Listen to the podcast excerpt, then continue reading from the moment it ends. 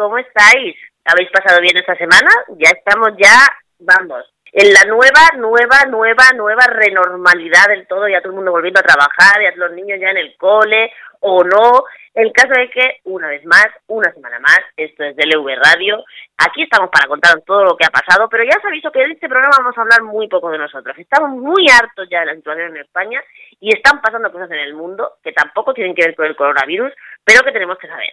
Así que hoy nos vamos a recorrer el mundo entero, de cabo a rabo. Desde aquí, desde DLV Radio, en la Escuela con Nuria. Yo soy Nuria y empezamos.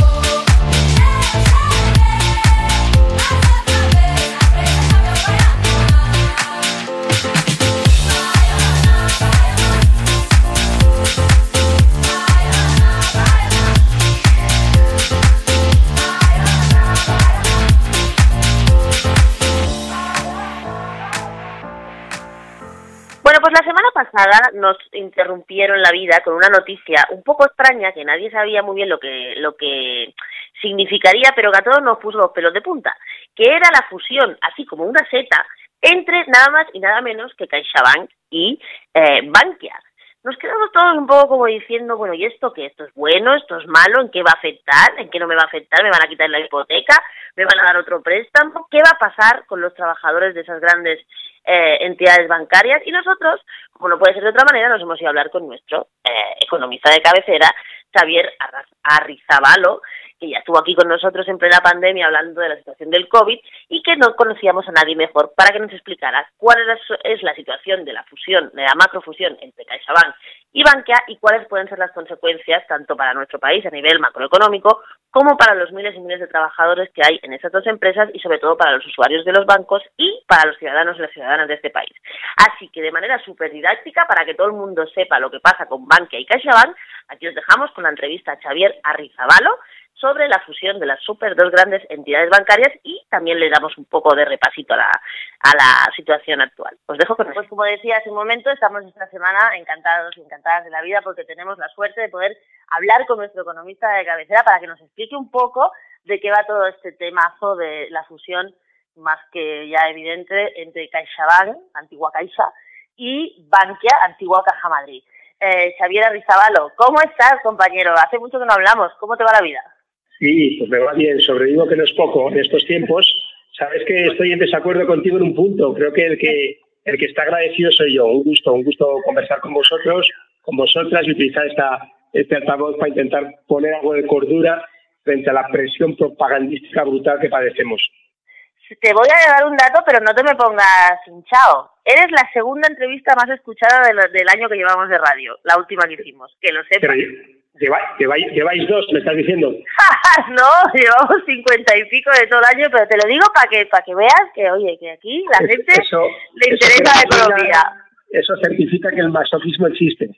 ¿Verdad? bueno, oye, a ver, vamos a meternos un poco en faena. de, repente, la semana pasada, eh, nos encontramos con que así como de la nada, o por lo menos de la nada que sepamos los mortales, nada menos que CaixaBank y Bankia se van a hacer ban Bancaisha Bank o alguna cosa así, porque ya, ya, ya, ya se oía una especie de nombre por ahí. ¿Esto qué es? ¿Qué significa? Sea, a grandes rasgos para que la, para que la gente que no es economista entienda lo que eso significa que dos gigantes así se unan y formen un solo banco.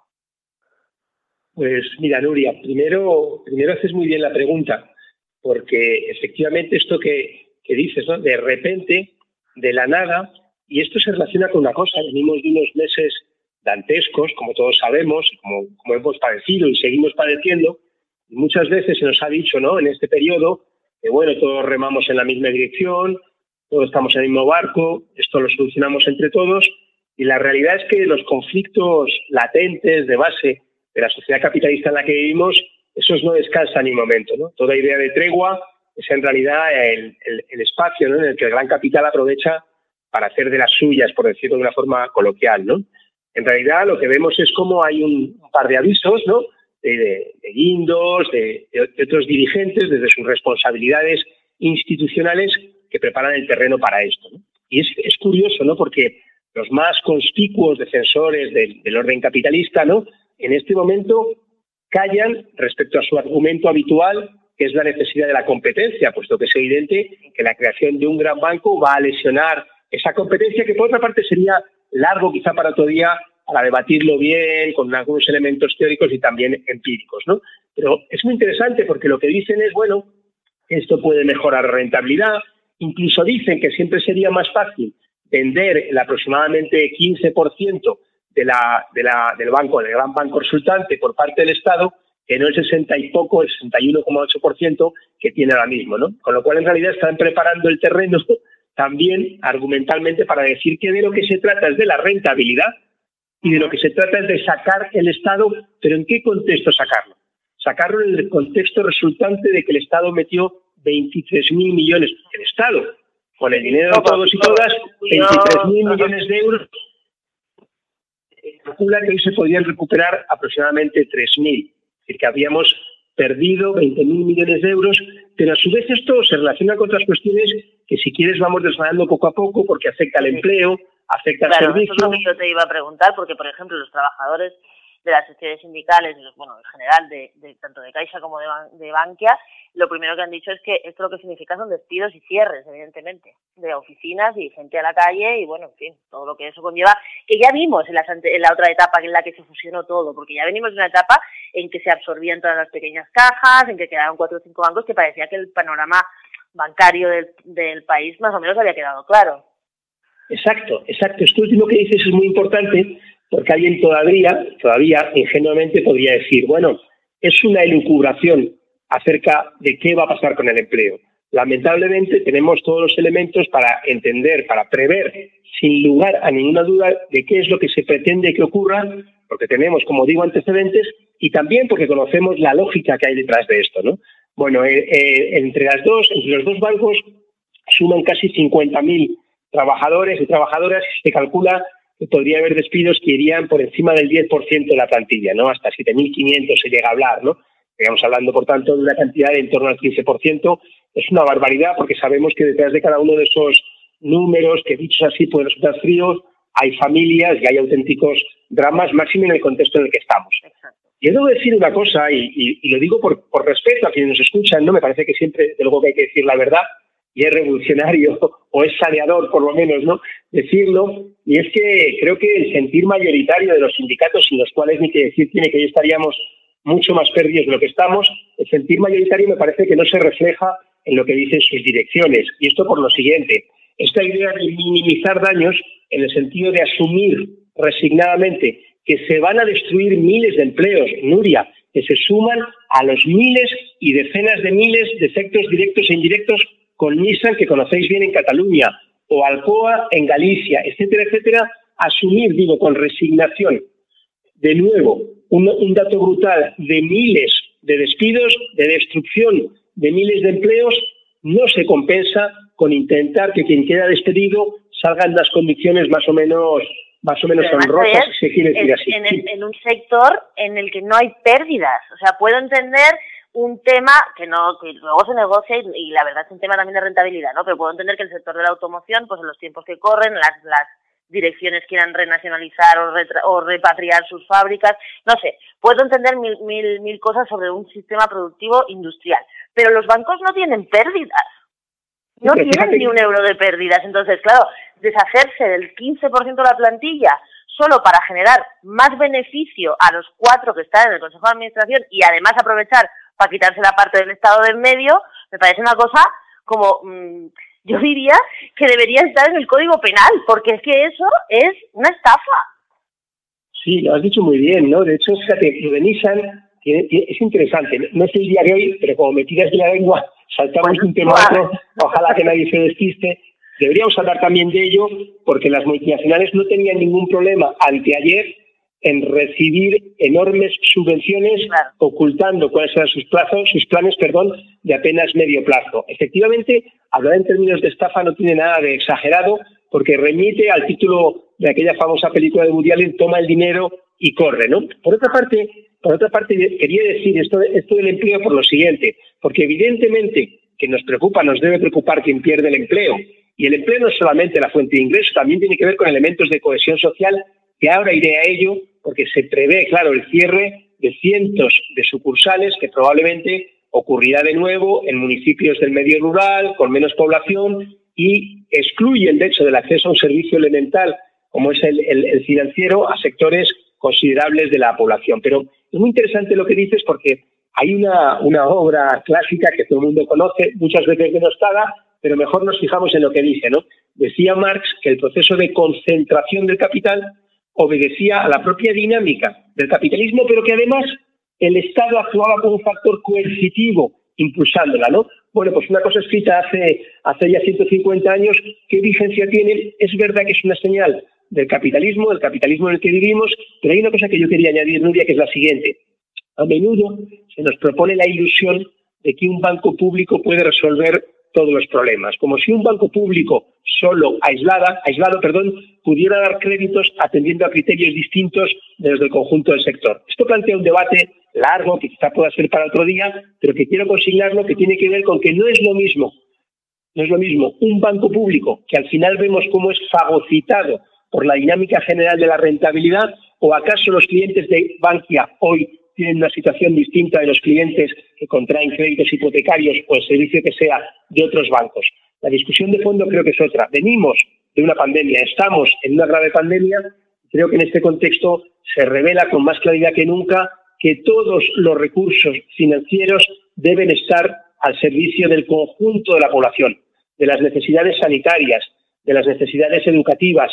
Y hay un dato reciente que es muy elocuente y seguro que quienes nos escuchan lo agradece por la nitidez que aporta, ¿no? Estamos hablando de la situación dramática que encara la enseñanza, donde no hay prácticamente desdoble de aulas, donde no se contratan profesores, profesoras, personal auxiliar, personal sanitario, donde no hay infraestructuras, se ha dotado en todo el Estado un fondo de 2.000 millones de euros. Hace unos pocos meses se compraron, una partida de carros de combate, de tanques, por valor de 2.100 millones de euros muchas veces a, las personas normales, ¿no? Las grandes cantidades nos, nos despistan, ¿no? Y por eso es bueno poner unas en comparación con otras, ¿no?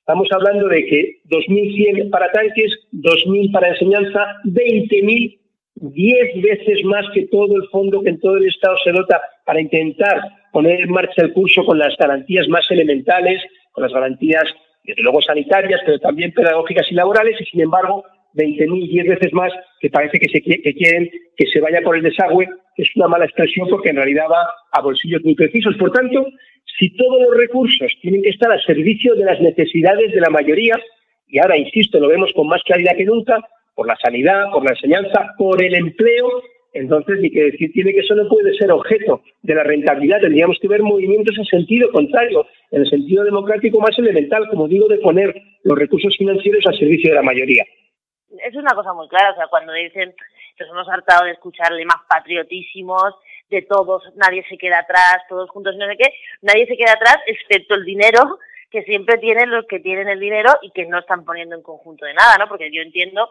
que si hay que sacar el país adelante, y es obvio que hay que sacar el país adelante, todos los recursos deberían estar en medio para, para ese objetivo que es el de realmente no dejar a nadie atrás, pero lo que, y corrígeme si me equivoco, lo que estamos presenciando con el tema de Bankia, CaixaBank y en otros muchos sectores, pero bueno, en esto es, yo creo que la, la cerecita del pastel es que al final lo que se está reforzando son los grandes capitales para no dejar de perder ni un euro, incluso en la situación de pandemia, y efectivamente los sectores más vulnerables, que son los trabajadores de, muchos sectores, pero en general los trabajadores y las trabajadoras y las familias, van a quedar mucho más pobres de lo que ya venían siendo desde el 2010. Sin, sin duda, hay, hay un, dicho muy conocido, ¿no?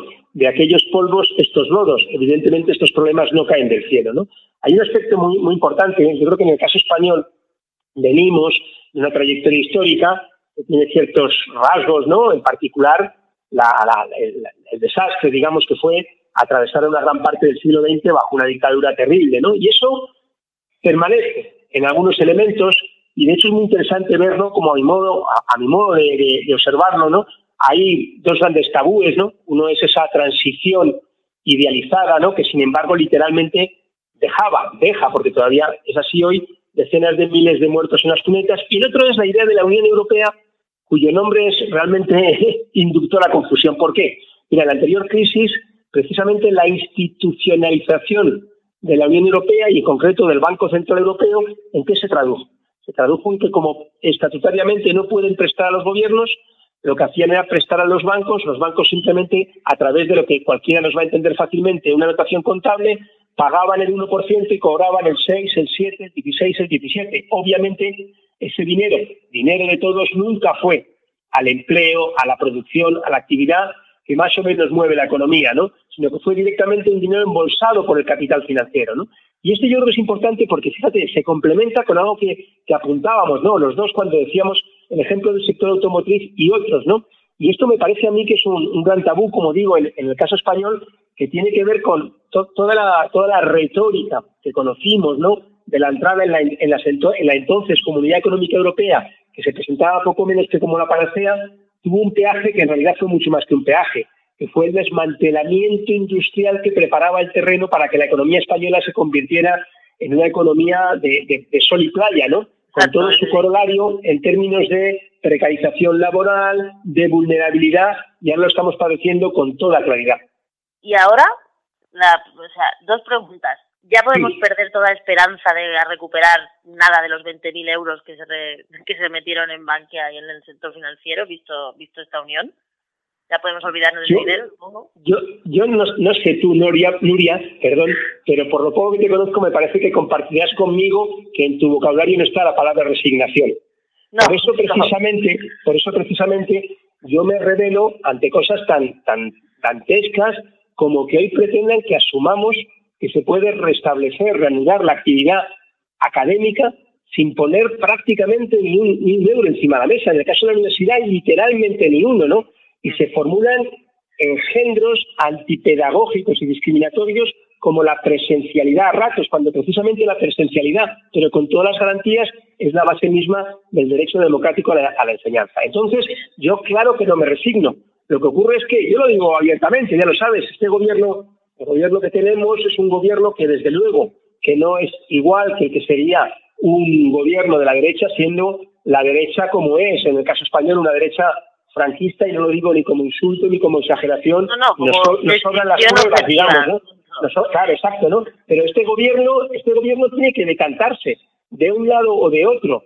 Y el hecho es que, eh, pese a algunos guiños, fíjate la situación terrible del ingreso mínimo vital, presentada como la, presentada como la gran propuesta y que no está atendiendo ni siquiera el 1% de sus, de sus solicitantes, que ya estaban restringidos. Entonces, no se trata de ajuste de cuentas, se trata de caracterizar este gobierno o gira 180 grados y se apoya en aquellos que hicieron posible que exista, o si no simplemente se lo, barrerá, lo barrerá la, la, ola de la historia, podríamos decir, porque además otro, otro dicho conocido es que Roma no paga traidores, ¿no?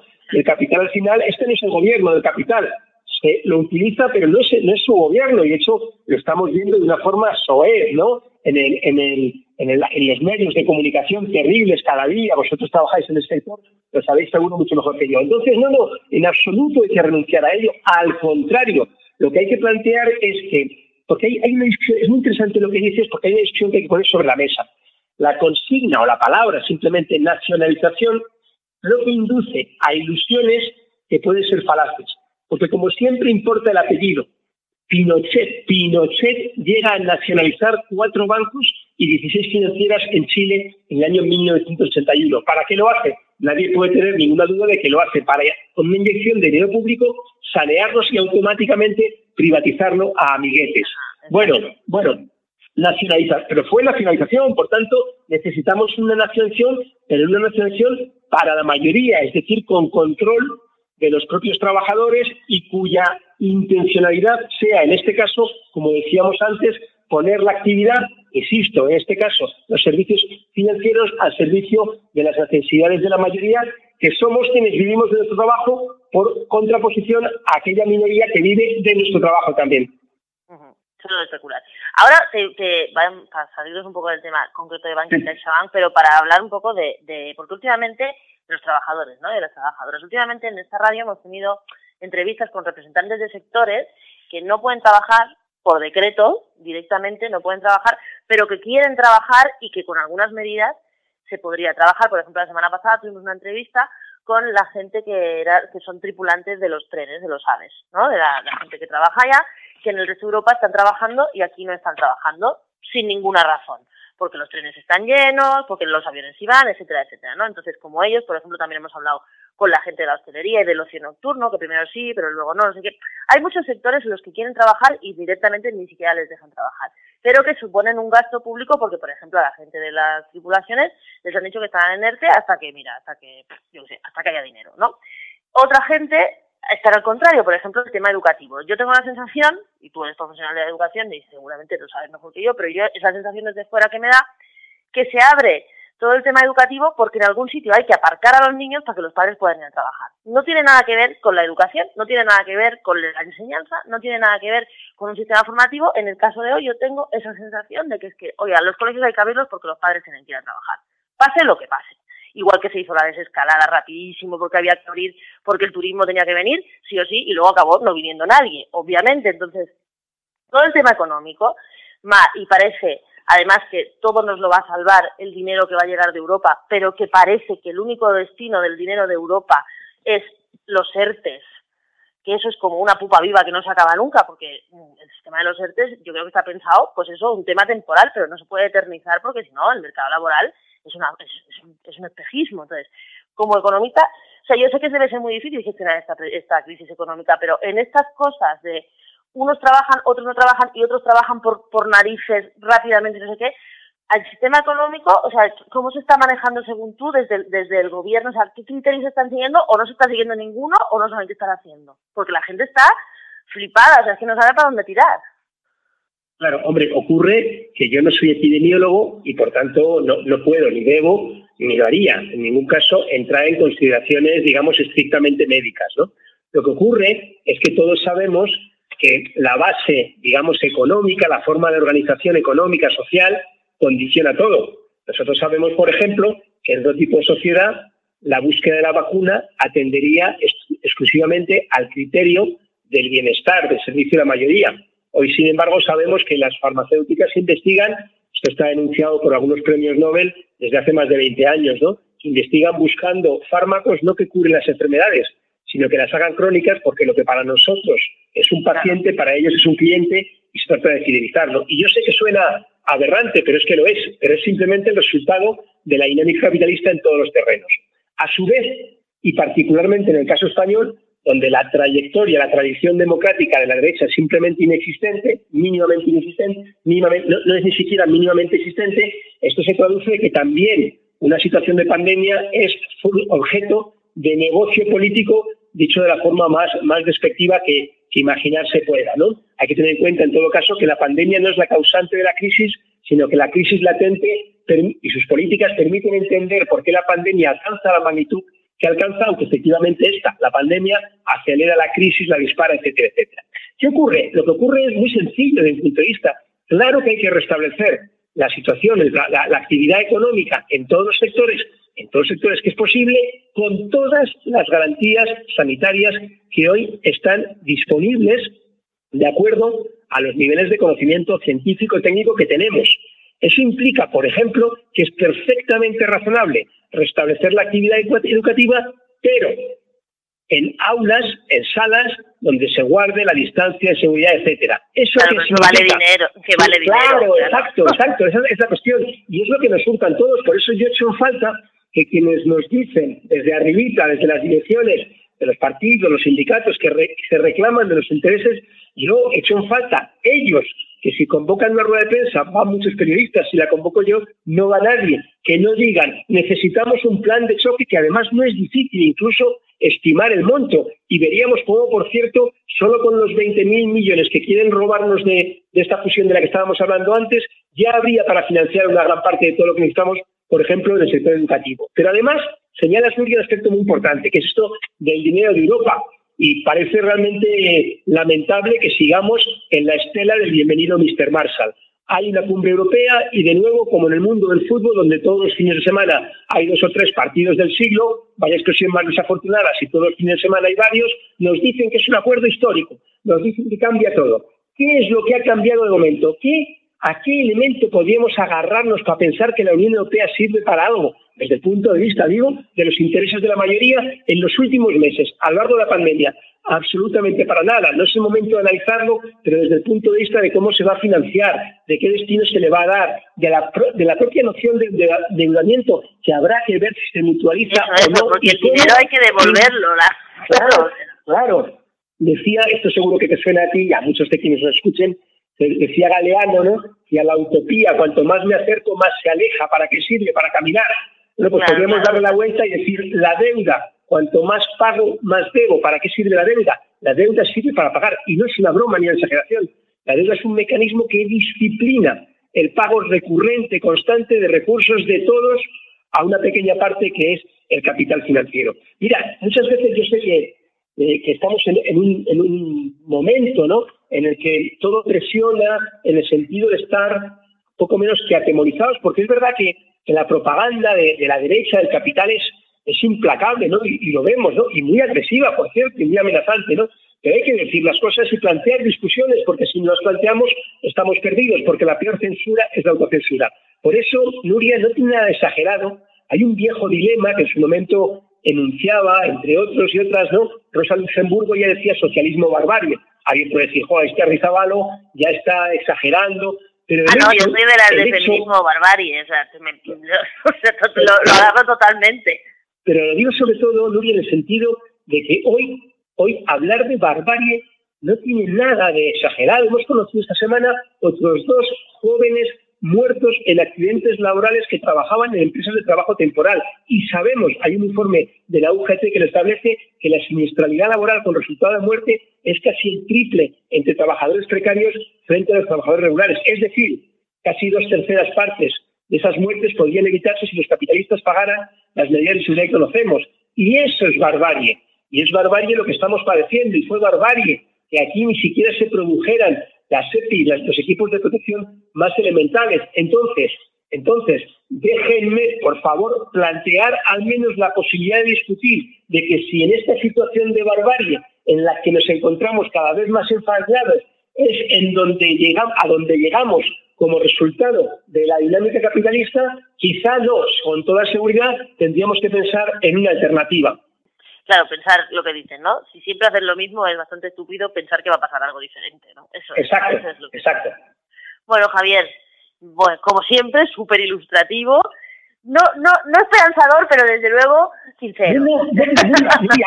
déjame 30 segundos, disculpa. Pero, claro que sí. Yo eh, a veces, a veces, lo cuento con una anécdota, Mm, parece que la cuestión se dilucida finalmente en el terreno del pesimismo y del optimismo. Una vez, en una reunión, hubo un compañero que hizo una intervención, y yo lo entiendo, ¿no? Un poco pesimista, un poco derrotista, ¿no? Coincidió, coincidió que inmediatamente me tocaba a mí la palabra, ¿no? Entonces yo lo que dije, mira, yo no soy ni optimista ni pesimista porque no tengo tiempo para nada no tengo tiempo salvo para estar militando, para estar interviniendo, por tanto, menos retórica acerca de este juego tan tonto que nos invitan de lo que es posible y lo que no es posible. Fijémonos en la historia. Hoy la mujer no votaría si no fuera porque no atendió aquello que se decía que no entraba dentro de lo posible. Los límites de lo posible los fijan los pueblos, los fijan los trabajadores. Tenemos mucho que ganar, en absoluto pesimismo. Lo que hay que hacer es ir moviéndonos. Pues aquí desde luego que nos movemos y nos vamos a seguir moviendo. Xavier Arrizabalo, muchísimas gracias otra vez, que estés muy bien, que cuidéis mucho y aquí te esperamos en muy breve. Un abrazo muy grande. Igualmente, que estéis muy bien, un placer. Salud. Salud. Y volvió el sabor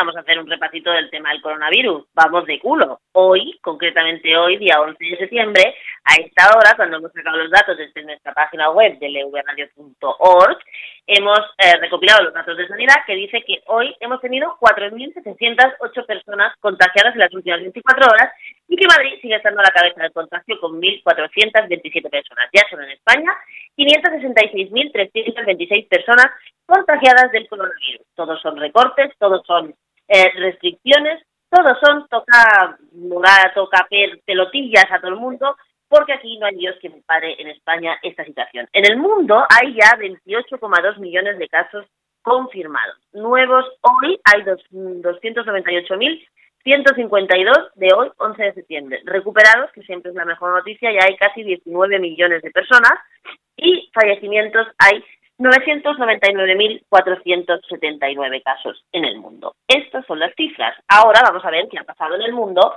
con el COVID esta semana. Tenemos varias noticias, unas que son buenas y otras que no son tan buenas. Por ejemplo, el diario 20 Minutos recoge que los investigadores dan un respiro a los asmáticos. Somos muchos los asmáticos, en los cuales yo me, incluyo. Y dice que ha concluido una investigación que, demuestra que los inhaladores, el famoso Ventolin y demás, dificultar el contacto por coronavirus.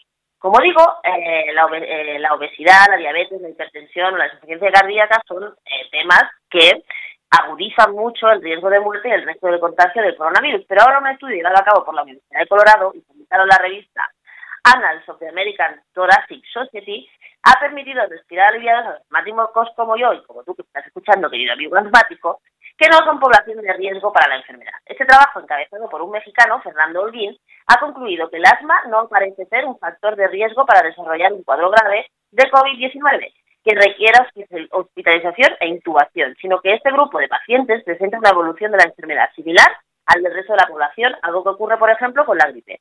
Asimismo, ha observado que los inhaladores con corticoide, con corticoide, vamos, el Ventolin y demás, pueden dificultar la entrada del coronavirus. Bueno, pues es una, es una buena noticia para una cantidad ingente de gente que tenemos eh, asma y que vivamos un poco ah, cagados por la vida, pero que, que ya parece que hay en la, en la comunidad científica hay bastante consenso al respecto de que los asmáticos no somos población de riesgo especial y que además los corticoides utilizados en los muros de tratamiento habitual pueden eh, ser buenos para este estudio. ¿Qué más nos hemos encontrado esta semana? Bueno, pues voy a ir primero con la otra buena noticia de, de, prevención del coronavirus y luego ya vamos a ir a la noticia horrible de la semana, porque la semana se han pegado un mazazo. Bueno, bueno. Otra, otra cosa a tener en cuenta del virus para, para tener una calidad de vida positiva, la vitamina D, según los últimos estudios, también eh, reduce la mortalidad por COVID-19. Un ensayo controlado por el Hospital Universitario Reina Sofía de Córdoba prueba que la eficacia de la vitamina D eh, es real para evitar las para evitar las peores consecuencias de la COVID-19. La vitamina D es esa que nos da el cuerpo cuando tomamos el sol, corroborando los datos de los estudios anteriores. A lo largo de la pandemia de COVID-19 se han sucedido los distintos tratamientos que prometían evitar la mortalidad y reducir las nuevas enfermedades. Estamos recogiendo un artículo de la revista Cuo. Incluso hablaban de la psicologuina y demás, y se ha descartado por no ser eficaz. Sin embargo, eh, esto no ha ocurrido con la vitamina D, que se ha mostrado que es bastante eficaz. Desde la fase temprana de la pandemia se pudo observar que había una relación entre los niveles en sangre de vitamina D y la gravedad de los síntomas del SARS-CoV-2. Las personas que sufrían una deficiencia de esta vitamina D, estadísticamente, tenían mayores posibilidades de tener síntomas graves. Sin embargo, la correlación no es casual, sino que, sino que en aquel momento no era posible afirmar que la vitamina D protegiera a los enfermos. Ahora se ha hecho público la semana pasada un estudio, como digo, del Hospital Universitario de Córdoba y realizado por el equipo de la doctora Marta Entrenas Castillo y su equipo del Hospital Universitario. Este ensayo se trató a 76 pacientes ingresados con neumonía a causa del COVID.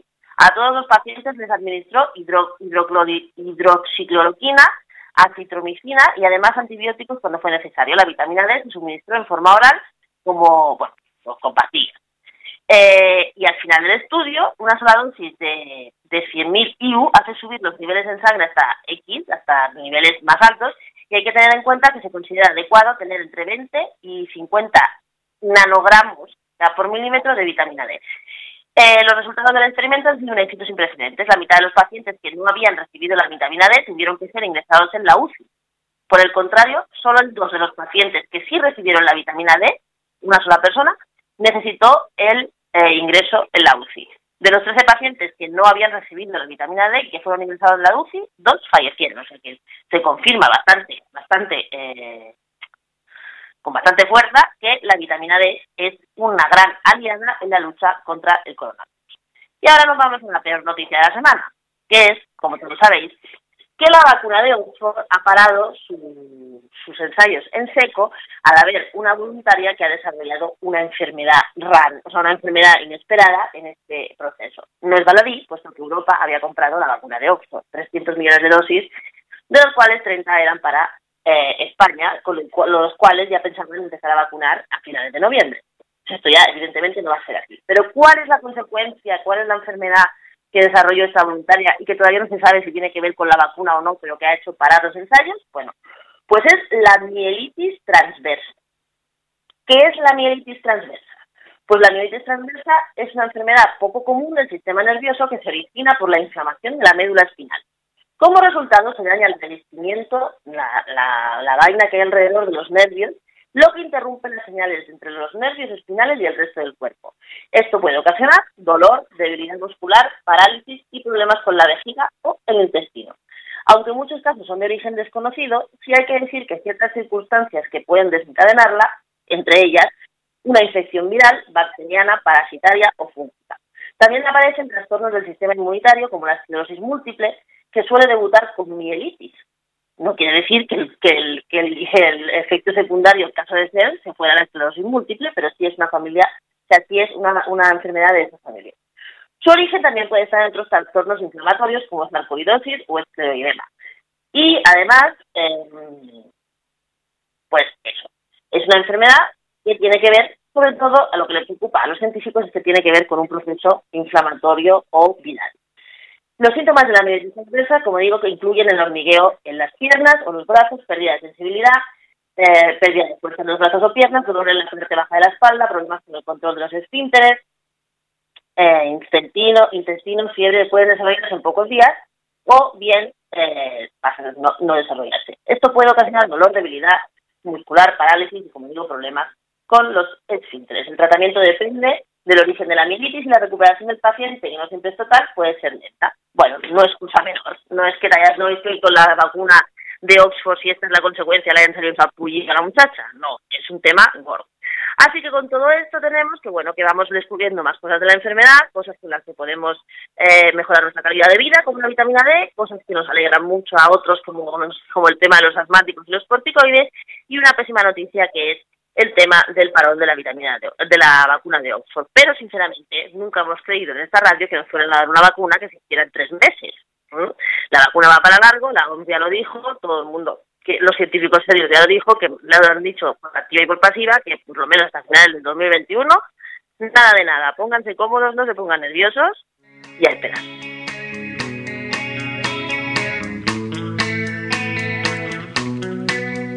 Si el miedo me coge y me mata,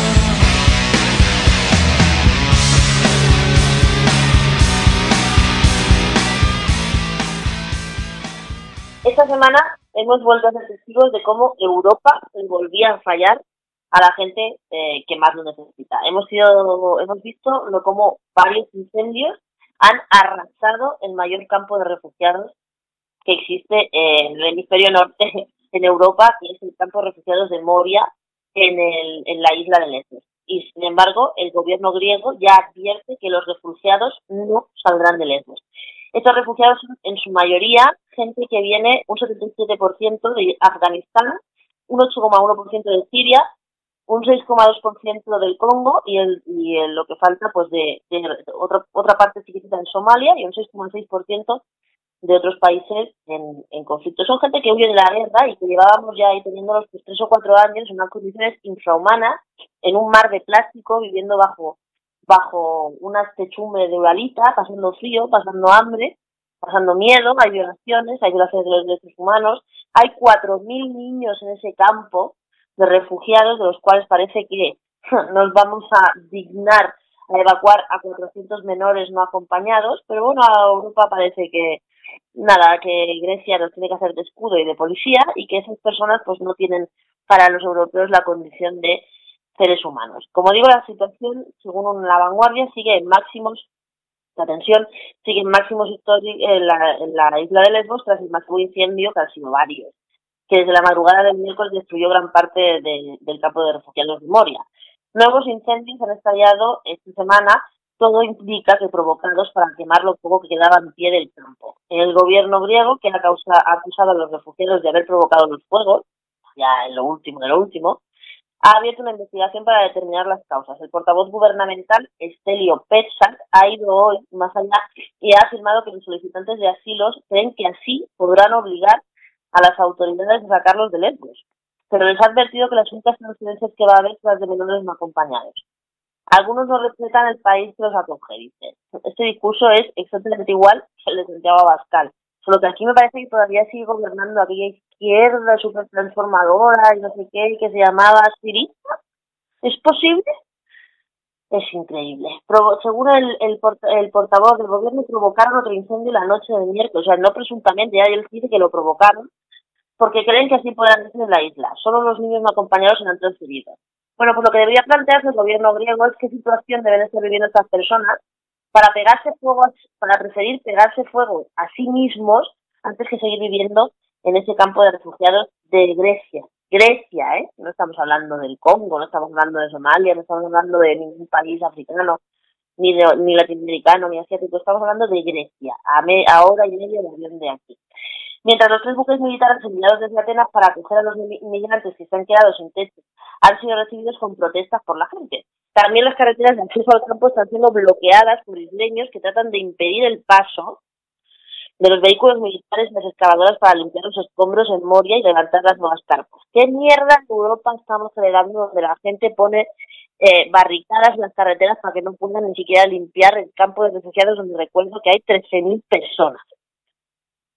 El desastre no provocó muertos, que se sepa, pero abre una enésima crisis humanitaria en Lesbos al dejar a miles de migrantes sin techo, además en plena pandemia. Miles de, personas están pasando la, la, noche al raso, ya hay noches incluso viviendo en las carreteras, en campos de olivo, o incluso en un cementerio ortodoxo del pueblo de Mombia, que se encuentra junto al campo. El campo está totalmente devastado, la situación es de emergencia total. Miles de personas han dormido esta noche en la carretera sin agua ni comida. Hay familias con bebés que no tienen, con bebés que no tienen ni leche. Relata Luz Carmona de la ONG española Life Without Borders. También deja en el aire el futuro de Moria, cuyo desmantelamiento exigen desde hace años tanto activistas como las autoridades de la población de la isla. Claro, pero habrá que desmantelarlo y mandar a esa gente a algún sitio digno. Es difícil no ver las cenizas de Moria, el mayor campo de solicitantes de asilo del continente europeo y nacido hace cinco años con la crisis de refugiados, una metáfora que incendiaría que, que incendiaría que la Unión Europea ha manejado esa política migratoria. Estoy convencido de que el es el fin de Moria, declaró el gobernador regional de, la zona. El campo está destruido, no podrán reconstruirlo. este eh, peligro, de, además, eh, decía el gobernador de, de, de, la zona, que además de todo hay que evitar que los inmigrantes propaguen el virus, el COVID-19. Este peligro de propagación es el que citó el gobierno griego al declarar el estado de urgencia en Lesbos. Según ellos, el gobierno griego, la situación en Moria no puede seguir igual porque es a la vez una cuestión de salud pública y de seguridad nacional. Estaría de coño, al final ya, que Moria se levantara por miedo al COVID, no porque había 13.000 personas viviendo ahí en condiciones infrahumanas. Ah, hay un brote, hay un brote en Moria y eh, se, se dice por allí, lo dice la prensa, lo dice la prensa, que el brote tenga mucho que ver probablemente con el incendio que a todas luces, según la prensa también, es intencionado. Comenzó la madrugada del martes en puntos distintos y de forma casi simultánea. Eh, hace semanas que las ONG que trabajaban sobre el terreno advertían de la tensión estaba en máximos. Moria llevaba desde el inicio de la pandemia sometido a las reglas de confinamiento mucho más estrictas que el resto de la isla, con un discurso oficial que señala a los inmigrantes como foco de amenaza, a pesar de que las infecciones ingresas se han disparado con la llegada de turistas y no con la llegada de refugiados. A las tensiones xenófobas que laten en Lesbos, donde la solidaridad con los inmigrantes ha dado paso a una abierta animadversión, se une ahora el miedo al virus. Una combinación fantástica. Las fuerzas del orden bloquean la carretera que va a Mitilene, la capital de la isla, situada a unos 7 kilómetros, para evitar que los refugiados llegasen a la ciudad. Pues esta es la situación, señoras y señores. Lo que hacemos con la gente en Europa, dejar que se muera de hambre, sino que se autoinmolen, sino que se autocombustione, porque nosotros no tenemos nada que ver con esa gente. Nuestra Europa rica no está hecha para los refugiados que vienen de las guerras. Ustedes, acuérdense, no hace tanto que tuvimos una guerra aquí, imagínense que hubiéramos hecho un muro, que lo que hubiéramos encerrado en una isla a morir. Desde luego, esta no es la Europa. Este no es el concepto de Europa por el que luchamos mucho. Are you drunk enough? Now to judge what I'm doing. Are you high enough to that I'm ruined? Cause I'm ruined. Is it late enough for you to come and stay?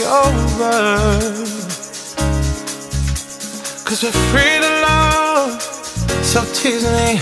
Ooh. I made no promises, I can't do golden rings, but I'll give you everything. Tonight. Magic is in the air, there ain't no science here, so come get your everything. Tonight. I made no promises, I can't do golden rings, but I'll give you everything. Tonight. Magic is in the air. There ain't no science here, so come get your everything tonight. Tonight. you acting tonight?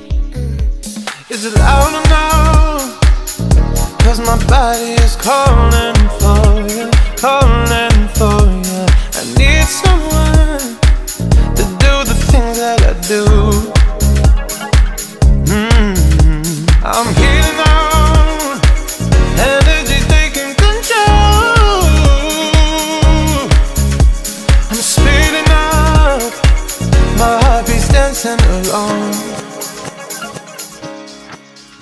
vamos a México a hablar con, a hablar, no, a hablar, poder hablar con ellos.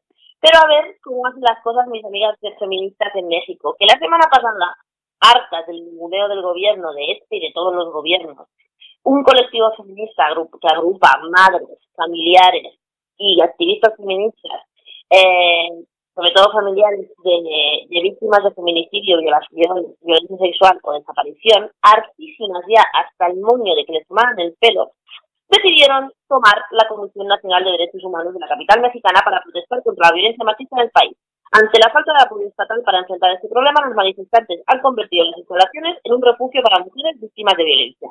Seguramente habéis visto las imágenes, si no, os aconsejo que las veáis porque es maravilloso lo que han hecho con las instalaciones de la Comisión Nacional de, Derechos Humanos que han echado a todos los burócratas funcionarios en la calle, las han pintado, las han recogido y ahí están ellas porque ahora eso es de ellas. Han pintado las paredes, han bajado todos los cuadros de todos los machos que, mandaban un montón y lo han hecho un espacio seguro para las mujeres. Además, cuentan que cuando llegaron a la Comisión Nacional de Derechos Humanos abrieron las neveras las cocinas y demás y estaban llenas llenas de cortes de carne premium, de, tomahawk, de buena comida, de buena bebida, cuando a estas mujeres, a estos familiares, a estas activistas, nunca les han dado ni un puñetero fe. Desde el pasado jueves, los trabajadores de la Comisión Nacional de Derechos Humanos del centro de la Ciudad de México ya no pueden acceder a la oficina para trabajar. la colectiva feminista ha tomado el control de las instalaciones para protestar contra la violencia machista del país. Las manifestantes, según comunicaron, no dejarán el lugar hasta que las autoridades atiendan sus casos y garanticen un fondo de ayuda para las víctimas de violencia. Abro comillas, ya no es la de la Comisión Nacional de Derechos Humanos. Ahora es nuestra sociedad, no la vamos a entregar. Es una, un ocupa para las víctimas. Le dijo Yesenia Zamudio al periódico Reforma sobre el tema de las instalaciones. Zamudio cuya hija fue víctima de feminicidio en 2016, es parte del colectivo mexicano Ni Una Menos, el cual lidera la protesta, esta protesta en la Comisión Nacional de Derechos Humanos y plantea convertir las instalaciones en un refugio para mujeres víctimas de violencia. Aquí van a vivir las madres de víctimas que tienen niños huérfanos y que no tienen dónde vivir. Esta será su casa y que le hagan como les dé la gana, el gobierno de la Ciudad de México y el federal. Si hablaban de indemnizaciones, pues ahí que se quede, ya nos cobramos, dijo Zamudio. Ya necesitaba un hogar libre de violencia. El Estado no me lo dio, así que lo tomé, justificó Erika Martínez, una de las compañeras en testimonio para Reforma.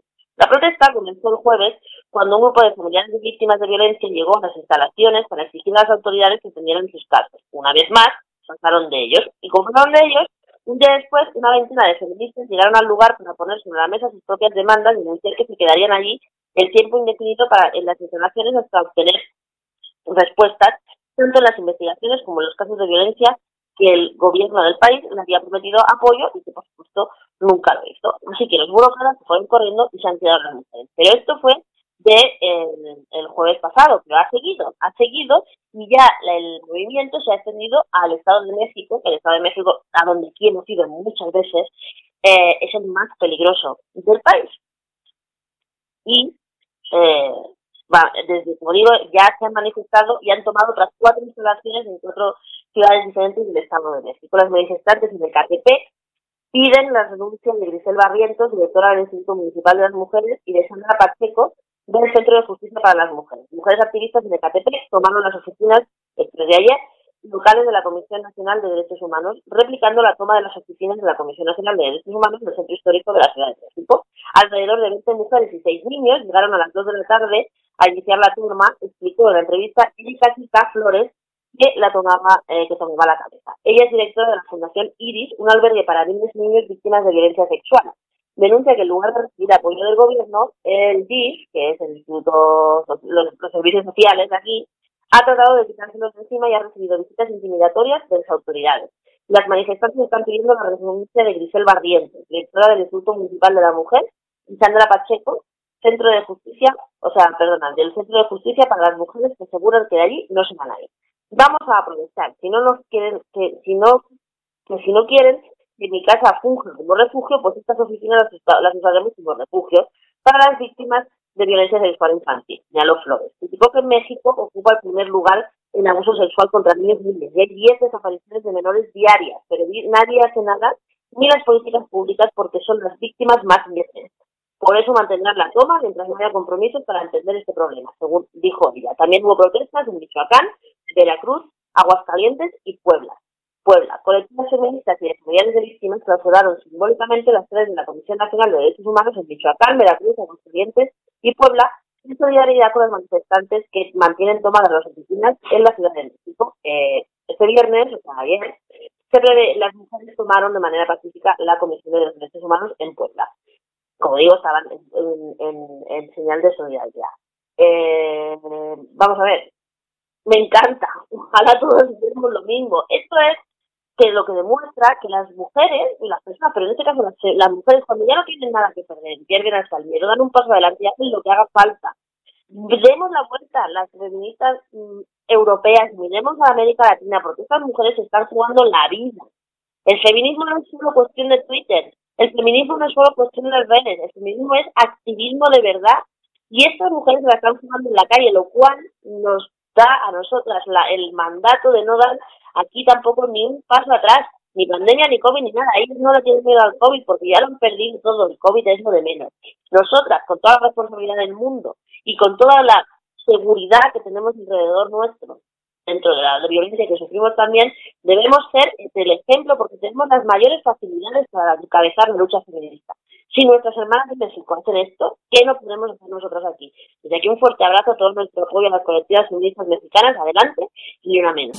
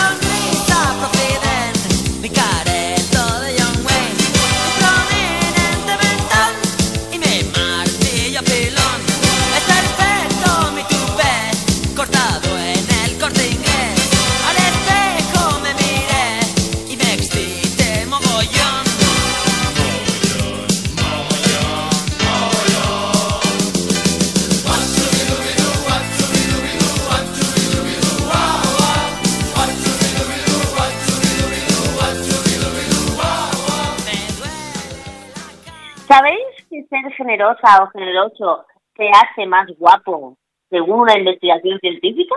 No te lo diga yo. Es verdad, hay una investigación científica que dice que los resultados demuestran que, demuestran que tendremos a ver como más guapas aquellas personas que son propensas a compartir con los demás.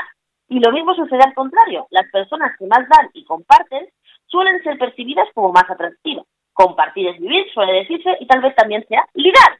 Es ahora lo de compartir, porque no podemos compartir nada, porque no podemos tocar al otro, no sé qué, pero ténganlo en cuenta por lo menos con la gente del YUF, con esa unidad de convivencia.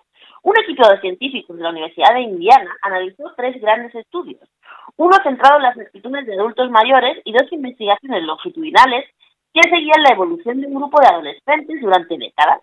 Los científicos se plantearon dos preguntas. ¿Son los individuos que realizan más conductas altruistas percibidos como más atractivos físicamente? ¿Y son los individuos guapos más propensos a ser generosos? ¿Va la guapura y la generosidad en los genes, querían decir? Este planteamiento presentaba un problema complicado y muy presente en las investigaciones psicológicas, que es el conocido como efecto halo, fruto de una imperfección de nuestra mente que tiende a identificar a las personas atractivas como mejores en todos los demás aspectos. Esto está muy comprobado también en, los juicios. A los guapos y a las guapas se les condena menos que a la gente fea. Es así. Hay, hay, estudios que lo corroboran. Por ese motivo, los investigadores no les dieron ninguna información a los sujetos sobre los individuos que veían en las fotos. No conocían su nombre, su historia, su carácter ni sus actitudes altruistas. De esta forma quedaba neutralizado el efecto halo. El estudio científico presenta conclusiones muy claras. Los adultos que hacen voluntariado social y son generosos presentan tasas de atractivo mucho más altas que los que no tienen estas conductas. Los sujetos más jóvenes descubrieron los científicos son los que más alto apuntúan el atractivo de las personas que hacen voluntariado. Fatima Handy, profesora de política social de la Universidad de Pensilvania, es una de las autoras del estudio y dice que los tres estudios que hemos eh, hecho demuestran que el inconsistente vínculo entre las conductas generosas y el atractivo físico. Este vínculo se mantiene en diferentes experimentos hechos en diferentes momentos con participantes diferentes y usando métodos y medidas distintas. Los poetas, los filósofos siempre han sugerido que existe un vínculo entre la belleza física y la moral, dice Sara Conra, profesora de estudios filantrópicos de la Universidad de Indiana. Y nuestra investigación confirma que la gente percibida como más atractiva suele ser la gente más generosa y más caritativa. Para ella, para esta profesora, esta investigación desmonta el perjuicio de que la gente guapa suele ser arrogante y narcisista. Además, abro comillas, la investigación sugiere que el secreto de la belleza no está en el maquillaje o en el vestuario, sino en la generosidad. Nuestros descubrimientos muestran que los productos de belleza pueden no ser la única forma de resaltar el atractivo de los individuos. Tal vez ser generoso sea la siguiente tendencia en belleza. La generosidad, como han demostrado los estudios científicos previos, tiene otros beneficios además del atractivo físico. Un estudio llevado a cabo por psicólogos suizos en el 2018 demostró que las personas que donan dinero a causas sociales presentan niveles de felicidad más altos. Dicha investigación, según ella, según la investigación, las neuronas del área del cerebro asociada con la generosidad estimulan las neuronas del cuerpo estriado relacionado con la felicidad.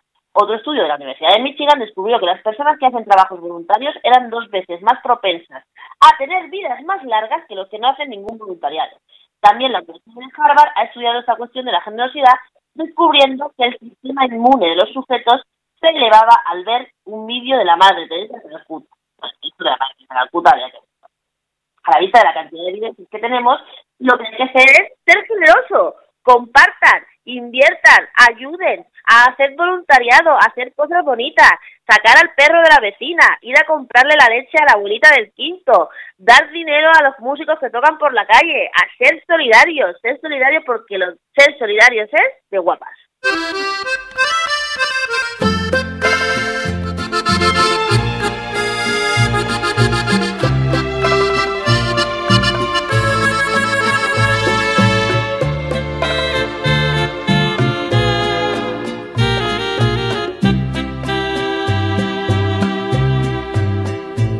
Rata inmunda, animal rastrero, escoria de la vida, adefesio mal hecho. Infrahumano, espectro del infierno, maldita sabandija, cuánto daño me has hecho.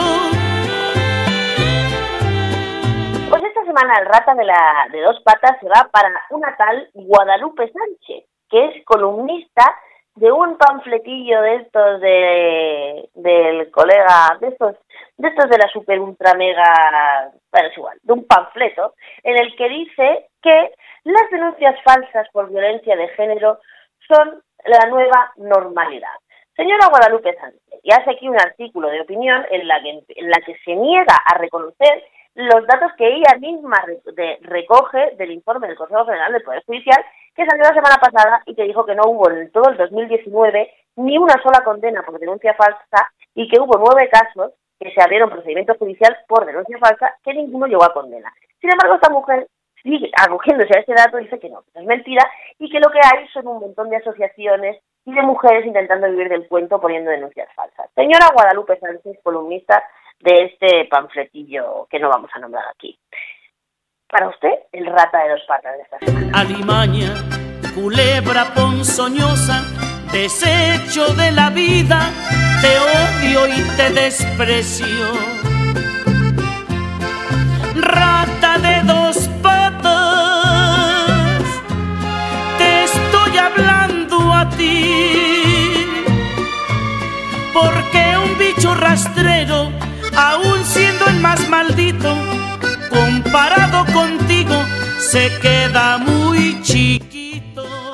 Por esta historia de la generosidad y el buen rollo nos vamos a despedir esta semana, que ya tenemos bastante malas noticias y bastante mal rollito que nos da todo el mundo. Oídme, Estamos que nos salimos, nos ha encantado el nuevo programa de gente joven debatiendo sobre las cosas, que no hay nadie que lo haga, nosotros ya somos líderes, sobre todo en la franja entre los 30 y los 30 años, nos ve todo el mundo, estamos encantadísimos de la vida, de tenerlos a todos aquí y, seguir en el programa. Ahora nos toca la mesa de debate de gente joven, además hay uno y una de cada punta de España, más diversidad no se puede tener.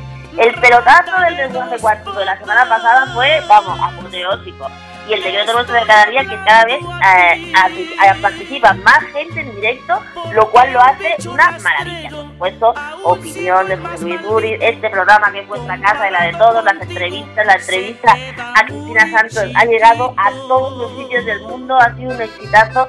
Así que esta semana estamos súper contentos. Va a ser la primera semana de septiembre.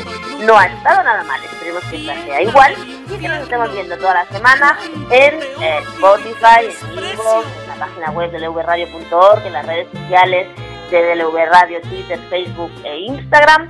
En el canal de YouTube, por favor, suscribiros al canal de YouTube para que podáis ver los programas en directo y participar de los debates.